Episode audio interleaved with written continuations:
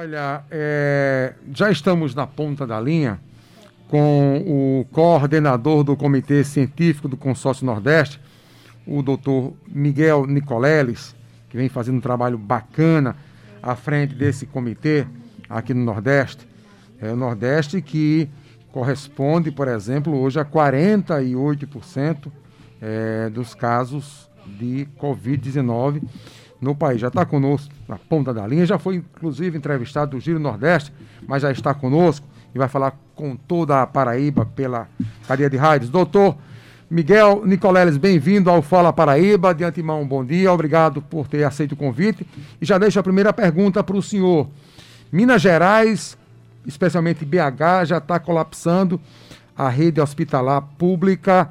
O Centro-Oeste, alguns estados onde a situação estava controlada, já começa a dar sinais de que a coisa lá também está se complicando. No interior de São Paulo a coisa está feia. Rio Grande do Sul, Porto Alegre, a coisa também está tá feia. Aqui no Nordeste, doutor Miguel Nicoleles, qual a situação de momento dos nove estados da região? Bom dia, bem-vindo ao Fala Paraíba. É, bom dia, muito obrigado pelo convite. É um prazer estar falando com vocês aí e todos os ouvintes da, da Paraíba, João Pessoa. Bom, a, a, situação do Nordeste foi resumida no nosso boletim 9, que foi publicado a semana passada, né? E, e, evidentemente, existem diferentes tempos da pandemia em diferentes localidades do Nordeste. Por exemplo, a Fortaleza está experimentando uma, uma redução muito significativa de casos e de mortes é, devido ao longo lockdown que ela realizou, a cidade realizou, da mesma forma que São Luís, que teve uma queda muito importante de casos novos e de, e de falecimentos. Uh, e, mas aí você começa a ter outros pontos onde existem grandes preocupações, porque o interior do Nordeste começou a receber na, há alguns meses casos vindos das capitais, isso está acontecendo na Paraíba também, né? a gente viu o crescimento de casos primeiro em Campina Grande, e depois até o extremo oeste do estado, em Souza, Patos, enfim. Houve uma, uma interiorização da pandemia e agora a grande preocupação é que os casos mais graves do interior tenham que voltar para a capital para ter acesso a leitos de UTI e uma melhor uh, condição, infraestrutura hospitalar. E esses casos podem uh, aumentar a, a, a sobrecarga da, dos hospitais das capitais e ter uma, uma, um novo pico de casos nas capitais que já vem sofrendo com o coronavírus desde março, né? Então essa é a nossa grande preocupação nesse momento. Vários estados já começaram a retomar atividades econômicas, isso considerando o Sudeste e aqui no Nordeste também. Só que com novos protocolos. Quais são as principais medidas que esses estados, que esses municípios precisam tomar nesse momento? É, infelizmente, há, há, vários estudos, tanto da, da Universidade de Oxford como da Organização Mundial de Saúde, mostram que as retomadas no Brasil foram precipitadas. Elas não foram baseadas no, em critérios internacionais que são aceitos eh, e que regeram, por exemplo, a retomada na Europa. Né? Aqui em São Paulo, por exemplo, a abertura está sendo feita enquanto tanto o Estado como a cidade experimentam, eh, em alguns dias, recordes de casos, até mesmo recordes de óbitos. E todos os, a grande maioria, se não todos os, os especialistas aqui em São Paulo, se manifestaram dizendo que essa abertura é totalmente prematura e pode levar a uma explosão de casos e a perda do controle da pandemia. Essa é a grande preocupação aqui no Rio de Janeiro também. E, evidentemente, o comitê é, estudou todas essas aberturas e se posicionou claramente é, no nosso Boletim 9, é, dizendo que é, a, qualquer abertura tem que ser é, decidida baseada em uma série de critérios, não é só um critério. Você não pode decidir uma abertura só baseado na, no número de leitos de, de enfermaria disponíveis, ou procura das UPAs, ou mesmo leitos de UTI. Você tem que levar em conta a situação do sistema hospitalar, mas também o estado da pandemia e o grau de isolamento social que foi uh, conseguido na localidade que deseja abrir. Porque se esses três uh, grupos de parâmetros não forem satisfeitos, uh, a abertura não vai ser ideal e você vai ter um, um efeito aí de, de novos casos surgindo por causa dessa abertura. E aí você pode perder controle do, da pandemia e os, o seu sistema hospitalar pode ficar totalmente sobrecarregado, como aconteceu no Rio Grande do Norte. Né? O Rio Grande do Norte, infelizmente, está passando por uma situação muito difícil porque o sistema hospitalar chegou no colapso. Ô, doutor Nicoleles, o que é mais maléfico? Por exemplo, João Pessoa, desde ontem, os transportes coletivos voltaram a circular. Poucas pessoas, mas já é, é, é um, um, embrião de algo que pode se tornar maior com o passar dos dias, até porque a bandeira de flexibilização aqui no estado, ela muda a cada semana. É, o transporte coletivo, junto com o comércio, é uma bomba chiando para propagação, para perda desse controle que o senhor se referiu?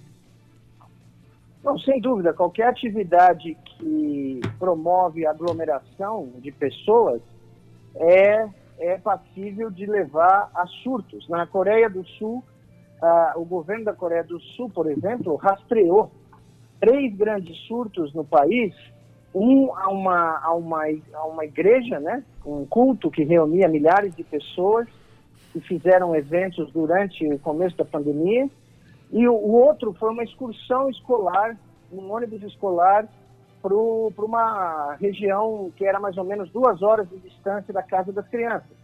Então as crianças ficaram duas horas no ônibus para ir para o lugar e duas horas para voltar. E de lá surgiu uma, um grande foco, né? Eu, eu, inclusive, em relação à Paraíba, eu tenho mantido conversas muito boas com o senhor prefeito Luciano Cartacho. Ele é, me garantiu que é, vai agora iniciar as brigadas emergenciais de saúde. Ele tem a possibilidade de conseguir até 50 equipes aí na cidade para fazer uma busca ativa de casa em casa uh, de pessoas que estão infectadas para quebrar a transmissão. E nós do comitê uh, conversamos com ele, prometemos todo o apoio, tanto a ele quanto à Secretaria Municipal de Saúde, uh, nessa empreitada aí, e, e estamos dispostos a colaborar com essa ação e também com o governo do estado. Nós temos um grupo de discussão contínuo, onde membros do governo do estado da Paraíba participam e onde membros do comitê fornecem dados, fornecem estatísticas, avaliações e sugestões. Então, nós estamos em um contato muito próximo com o Estado da Paraíba e com a Prefeitura de João Pessoa. E eu acho que essa colaboração vai ser muito importante para a gente poder achar as melhores uh, práticas aí. É evidente que o comitê entende as pressões econômicas que todos os estados uh, e todas as cidades enfrentam. João Pessoa estava há mais de 100 dias, eu acho, com com tudo fechado. Uh, o senhor prefeito manteve a semana passada. Uh, nós do comitê ficamos muito satisfeitos com essa decisão e nós estamos aqui tentando fazer o que for possível para apoiar, do ponto de vista científico, os gestores. Né? Em relação ao momento da pandemia que o Brasil se encontra, o Ministério da Saúde é, declarou na semana passada que o Brasil está num platô, com números altos, mas com, com uma estabilidade. E a OMS diz que ainda a América do Sul não chegou ao pico dos casos ainda. Enquanto Brasil, como nós estamos? O senhor acha que a gente já chegou no pico e a tendência é diminuir? Não, não, não tem nenhuma evidência que nós chegamos no pico e essa questão de platô é muito dúbia. Basta ver o que aconteceu nos Estados Unidos, né? Os Estados Unidos, diferente do Brasil, atingiu um, um, platô. E ficou nesse platô, um platô muito alto, é, 20 mil casos por dia, uma, 300 a 500 mortes por dia. É, ficou nisso por três meses e agora explodiu. Explodiu de uma maneira que o, o chefe da, do Comitê Científico da Casa Branca é, sugeriu que, se nada for feito rapidamente, a pandemia vai sair totalmente do controle, se é que já não saiu. Eu, particularmente, acho, eu moro lá há 32 anos, eu acho que ela já saiu do controle nos Estados Unidos. E nós vamos ter aí a possibilidade do, dos Estados Unidos terem 100 mil casos por dia. E o Brasil está seguindo um caminho muito parecido dos Estados Unidos. Infelizmente, ele está seguindo um caminho é, onde não existe a, a perspectiva de queda, é, onde existe só a expectativa de aumento de casos devido a aberturas que, é, principalmente em regiões do, em São Paulo, né, e no interior de São Paulo, no Rio de Janeiro, que foram feitas meio assim, vamos abrir porque tem que abrir, vamos ver qual é a melhor forma de, de achar aí uma, uma justificativa e abrir, porque cidades como Campinas, no interior de São Paulo, Sorocaba, uh, Ribeirão Preto, todas tiveram que, uh, o ABCD em torno de São Paulo, Santos, todas estão enfrentando circunstâncias muito difíceis, com lotação quase que total, se não total, dos leitos de UTI e tiveram que regredir para a fase vermelha, foi óbvio. A abertura durou uma semana nesses lugares e as consequências vão ser sentidas por meses. Esse é o problema, né? Esse é o grande problema. Eu, eu tenho falado desde o começo da pandemia. Toda vez que a, a política bate de frente com a biologia, a biologia ganha de goleada. E é isso que a, a, as pessoas precisam entender. Esse vírus não tem ideologia, ele não tem posição política, ele quer sobreviver infectando milhões de pessoas. E nós temos que quebrar a taxa de infec infecção onde ela, onde ela ocorre, nas casas das pessoas, nos bairros, nos lugares de trabalho. E essa tem que ser a estratégia, na, na nossa opinião.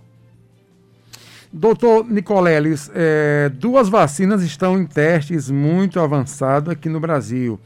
Uma delas com perspectiva de resultado ainda este ano. É a inglesa da Oxford e uma chinesa. Nós podemos ser otimistas que comeremos o peru de Natal todos imunizados contra o Covid-19? É, eu sou cientista, eu sou otimista, mas eu não sou tão otimista.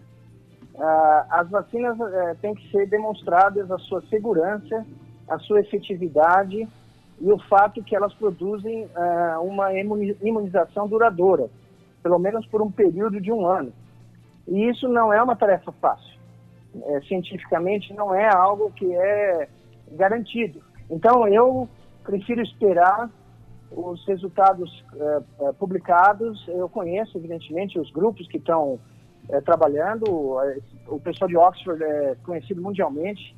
É, certamente está tá pondo um esforço tremendo nisso, colaborando aqui com o Brasil. Mas a gente tem que ser muito cauteloso para oferecer uma, uma avaliação uh, de algo tão sério, porque se você solta uma vacina que não é efetiva e que tem efeitos colaterais, você pode criar problemas maiores. Então a gente tem que aguardar e ter certeza que os dados são seguros, uh, validar esses dados para ter qualquer expectativa. Evidentemente, todos nós torcemos para que essa vacina ou essas vacinas deem certo o mais rápido possível. Mas a ciência tem um tempo. A gente não pode acelerar o tempo da ciência sob pena de correr riscos muito graves. E eu acho que a gente tem que ser cauteloso no que a gente prevê. Eu, eu não tenho nenhuma informação que me permita sugerir que teremos, seremos vacinados ah, ah, na época do, do Natal ou do Ano Novo. Eu torço que ocorra, mas eu acho difícil nesse momento. O senhor falou sobre é, conflitos entre ciência e política, a ciência é, é, vence porque tem as provas e, enfim. A ciência vem sofrendo muitos ataques durante essa pandemia e não só aqui no Brasil, né? Em outros países tem acontecido também, infelizmente. Como o senhor avalia essas tentativas de tentar tirar a credibilidade do conhecimento científico, que é tão importante para as ações políticas nesse momento? Bom, eu acho que existe um consenso, uh, certamente na, no mundo, de que a pandemia revelou uh, três grandes lições. A primeira lição é que o modelo civilizatório de desenvolvimento econômico que nós adotamos enquanto espécie há 300 anos tem inúmeras fragilidades que foram expostas pelo vírus. Né? Não é à toa que o planeta está de joelhos nesse momento. Então, é, existe uma discussão mundial de, do, que, do que deu errado. Tem muita coisa que deu errado. A destruição do ambiente, a exposição de espécies silvestres que deveriam ser deixadas quietas, mas que foram ah, né, exploradas tanto para comércio como para alimentação. E com isso, você teve uh, a explosão de, de vírus como o coronavírus. Não é o único vírus que nos ameaça, existem vários nesse momento. A segunda é que todo o país tem que ter um sistema de saúde pública muito forte, estatal, que cubra todo o cidadão e que se espalhe pelo país inteiro. Os países que tiveram esse, a, acesso a esse tipo de estrutura, ou que têm essa estrutura, se deram bem na pandemia. E a terceira lição é que a ciência saiu da, né, sua, da sua salinha, do seu cantinho, lá o puxadinho que o mundo coloca a ciência, lá no fundo do quintal, para a sala de estar. E todo mundo começou a ver que a ciência é uma das poucas ferramentas que nós temos para sair dessa situação nesse momento. Por outro lado, há um movimento de contrafluxo, que já existia, que já era muito forte nos Estados Unidos e veio para o Brasil e, e, e, criou raízes no Brasil de negação da ciência. E essa, esse movimento, ele agora tem que ser combatido fortemente, porque se a gente for seguir o que esse pessoal fala, o risco de extinção da espécie humana é muito grande. É, é realmente muito grande. Então é preciso educar a população, mostrar o que a ciência faz, o que ela é capaz, o que ela não pode fazer, quais são os limites da ciência, mas quais são a, a, a, as ferramentas que a ciência traz à humanidade no sentido de melhorar a qualidade de vida da humanidade. E isso é uma tarefa árdua. E no Brasil ela vai ser muito difícil, porque o negacionismo científico no Brasil se transformou em, quase em moda. É, vários cientistas, inclusive eu, eh, já tiveram em meio de suas palestras gente atacando a gente, tá? por fazer um serviço, um trabalho que tenta melhorar a qualidade da, das pessoas que sofrem com doenças. Né? Então, esse é um grave problema que a gente espera que a própria mídia e o jornalismo no Brasil, o jornalismo de, de qualidade, uh, nos ajude a ganhar, né? Porque é preciso comunicar para a sociedade brasileira como a ciência é importante para o nosso país.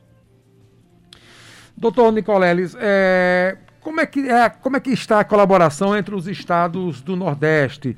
A troca de experiência, de resultados exitosos e como o senhor analisa o comportamento do paraibano e da Paraíba neste período de pandemia? Veja, o nosso comitê é formado por membros de eh, todos os estados, com exceção do Rio Grande do Norte, que ainda não nomeou um substituto do último representante. Uh, mas a colaboração é intensa entre nós. Uh, o Piauí implementou várias das recomendações do comitê e para nossa nossa felicidade tremenda é hoje uh, tem os melhores dados de manejo da, da crise da pandemia no Nordeste. E essas experiências são transmitidas. O Maranhão começou a criar brigadas emergenciais de saúde, grupos de agentes de saúde, médicos, enfermeiras, para visitar as comunidades indígenas do estado. Uma coisa maravilhosa. E essas experiências exitosas estão sendo transmitidas e o papel do comitê é, é transmitir recomendações, sugestões e ideias ao, ao consórcio Nordeste, aos governadores que são os responsáveis pelas decisões. Nós não operamos, nós não decidimos nada. Nós somos todos voluntários, trabalhamos de graça, mas geramos aquilo que a ciência tem de melhor para oferecer para os gestores e aí a bola está no campo deles. Aí eles têm que decidir o que eles querem fazer dado toda a dinâmica que eles têm conhecimento da situação. No caso específico da Paraíba, eu acho que quando a grande João Pessoa decidiu fazer um lockdown, que foi chamado de isolamento social rígido aí, eu, eu fiquei muito esperançoso. Eu achei que a, a, ia haver uma mudança muito grande. E, e houve um impacto. A gente viu esse impacto nas nossas curvas, nossos gráficos. E, e o que é mais positivo, eu acho, é que a Paraíba junto com o Piauí e o Maranhão, são os três estados nos quais os governos é, têm o maior contato com o comitê. Então, a gente tem um, um contato contínuo, é, muito bom, a gente troca muitas informações e o povo paraibano no, reagiu de uma maneira é, importante, é, contribuiu no começo do isolamento social mais rígido de João Pessoa. Ocorre, por exemplo, que em Campina Grande, que é uma cidade importantíssima, um, um, um hub rodoviário fundamental do Nordeste, esse isolamento social mais rígido nunca foi efetuado. E como Campina Grande distribui tráfego uh, rodoviário para todo o Nordeste, é, é uma grande preocupação, não só para a cidade, porque os casos continuam crescendo e o sistema hospitalar está sendo pressionado, mas também os casos estão sendo exportados para o interior da Paraíba, como eu falei, né, lá para o extremo oeste, é onde a gente viu um crescimento muito grande, e, mas também para o resto do Nordeste. Então, eu acho que a população da Paraíba, é, como em qualquer lugar do Nordeste, precisa se atentar que só, nós só vamos sair dessa, dessa pandemia se todo o Estado se unir, se toda a sociedade civil se unir e atentar para a gravidade do momento. Né? Esse é o meu apelo a todo o povo paraibano, que, que realmente eh, se dê conta do, do como é grave a situação e que e, se a sociedade civil se organizar e ajudar a combater a pandemia, e existem várias maneiras de fazer isso, a gente tem uma boa chance de sair disso o mais rápido possível. O contato do Comitê Científico e dos estados com o Ministério da Saúde como é que está? O senhor falou agora em relação ao comitê com os estados do Nordeste, mas e com a esfera nacional, como é que está? É zero, nulo. Nunca fizemos contato com o Ministério da Saúde, nem eles contataram a gente. Doutor Nicoleles, amanhã é, é, o dia da ciência e os pesquisadores estão atentos ao atual momento e ao futuro. Como o senhor vislumbra o Brasil do amanhã, o futuro aqui no nosso país, doutor Nicoleles? É, eu, eu tenho dito várias vezes, o Brasil precisa, o Brasil está numa bifurcação histórica do que, de que, que toda nação passa na sua história. Os Estados Unidos passou por essa bifurcação na, na sua guerra civil do, do século XIX, a Inglaterra um pouco antes, enfim. O Brasil é um país jovem, mas chegou num limite. Ele precisa decidir o que ele quer enquanto nação. O que, que a sociedade brasileira quer desse país? Quer manter esse, esse grau absurdo de desigualdade, um país sem, sem eh, serviço sanitário de esgoto para a maioria da população, um país com altos graus de miséria, violência, eh, enfrentamento e divisão? Ou o Brasil quer se transformar realmente numa nação civilizada que dá oportunidade a todos os seus habitantes, que oferece condições para as pessoas mais desfavorecidas a viver uma vida decente e que cria um sistema harmônico, é, político, econômico, que visa um desenvolvimento sustentado, preservando a, o meio ambiente, preservando a floresta amazônica, preservando os ecossistemas é, que são todos ameaçados no Brasil, como a própria Caatinga, que é o único ecossistema absolutamente brasileiro, único do Brasil, está sob ameaça contínua e ninguém fala nada porque não é tão popular falar da Caatinga quanto da Amazônia. Enfim, é essa bifurcação que o Brasil se encontra nesse momento.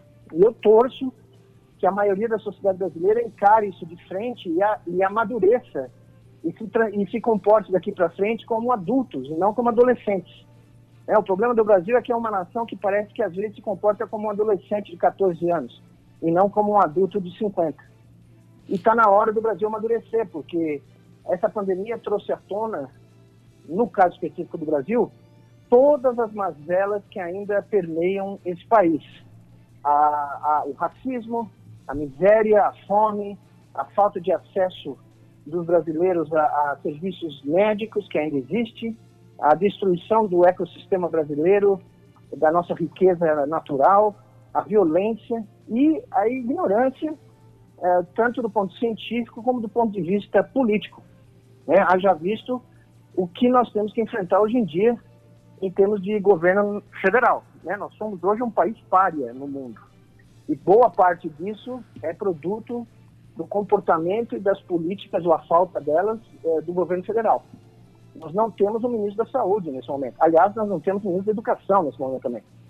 Então, ah, eu realmente, como brasileiro e patriota, ah, eu eu desejo que para o Brasil um amadurecimento muito rápido e é uma escolha certa a seguir nessa bifurcação histórica que o país enfrenta.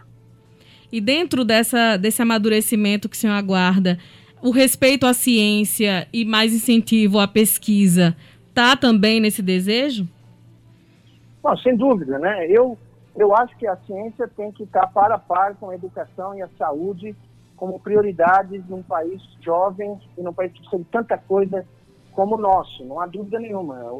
O, o presidente da República sensato no futuro, chegaria para o seu gabinete e falava: olha, é o seguinte, o cara da educação, o cara da saúde, o cara da ciência e tecnologia é, são as prioridades. Então, vocês aí da área econômica, vocês vão lá para o puxadinho e fazem as contas para achar o dinheiro para eles fazerem o que eles precisam fazer. Né? Essa tinha que ser a prioridade. O ser humano tinha que ser a prioridade num, num governo futuro do Brasil. O brasileiro. O brasileiro que mora aí em Cajazeiras, ou que mora na periferia de Campina Grande e que não tem acesso a um leito de UTI, ou não tem acesso a comida, meu Deus.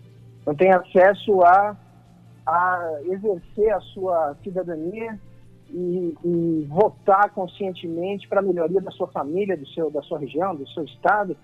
Então, é esse desenvolvimento que tem que ser prioridade e, e as áreas de educação, saúde e ciência e tecnologia no século XXI são absolutamente essenciais, porque esse é um momento onde a humanidade, mais do que nunca, depende do conhecimento, do conhecimento, da, da, da, da sabedoria para suportar um modelo de desenvolvimento diferente do que nós adotamos até hoje, que preserve o planeta. O planeta está dizendo para nós, olha, não dá mais não dá mais, não estou aguentando mais vocês. Estão acabando conosco, então é, a coisa vai ficar feia. E ficou. Então, na, na realidade, eu acho que a ciência, ela, ela tem muito a dizer, mas os cientistas também têm que mudar a sua atitude. Eles têm que pensar mais no desenvolvimento do que a sua ciência pode fazer para o desenvolvimento da, da humanidade, da função humana, da felicidade humana, da preservação do planeta, e menos só em falar, só em verbas. Eu estou cada vez mais é, crítico desse discurso. Eu acho que tem que ter, claro que tem que ter investimentos superiores. Veja bem, a China acabou de passar os Estados Unidos em investimentos públicos em ciência com a bagatela de 130 bilhões de dólares por ano. 130 bilhões de dólares por ano, tá? Você multiplica isso aí, vamos lá, cinco vezes, uh, 5 vezes 3, 15 vai 1, 650 bi de reais. Tá? Uh, nós não chegamos a 1% disso. Se chegarmos a 2%, 3% é um milagre. Então, como nós vamos competir com países como China, Estados Unidos e a comunidade europeia? Uh, não tem como. Então, o cientista brasileiro tem talento, o cientista brasileiro é, é um herói cotidiano de sobreviver às condições que lhe são impostas nas universidades, a um massacre burocrático, um massacre de exercer várias profissões ao mesmo tempo dentro das universidades federais, e ter que preencher papel, uma montanha de papel para fazer o seu trabalho, e, e sempre está sendo cobrado pela parte burocrática, muito menos do que pela sua pesquisa e sua influência na formação de jovens. Então, tudo isso tem que mudar. Para a ciência poder ter um efeito, não no número de papers, não no número de trabalhos publicados, não no número de grants que ganhou, não, na vida humana. O único impacto da ciência que conta é quanto ele, ela muda a qualidade da vida humana e promove a condição humana para um estado maior de sabedoria. Doutor Miguel Nicoleles, obrigado pelo desabafo, obrigado pela entrevista, pela participação, pelas informações. Agradecido de coração toda a equipe do Fala Paraíba, toda a Rádio Tabajara e a EPC, a Empresa Paraibana de Comunicação. Um abraço, boa tarde, até uma próxima. Boa tarde, muito obrigado. Um grande dia para vocês para nós. Bom trabalho para o senhor. 12 horas e 9 minutos. Uma aula, né, Ivna Souto? Uma aula. Uma aula e declarações fortes. Eu confesso que eu me arrepei e me tremi todinho aqui. Declarações fortes, Quando ele falou que a, a humanidade está em perigo, a extinção do ser humano está em perigo mas está em perigo pelo número de pessoas morrendo, porque tem gente negando, né? É, e aí vale salientar. Mas também tem muita gente escapando, né? Vale salientar que cada pessoa, que, por exemplo, trazendo para nós aqui o que a gente diz todos os dias, cada pessoa que deixa de usar máscara está contribuindo para um número, uma possibilidade de novas infecções. Então, tudo isso tem que ser levado em consideração, desde a pequena ação que está ao nosso alcance enquanto cidadão comum até as grandes ações enquanto governos, grandes empresas incentivam a ciência.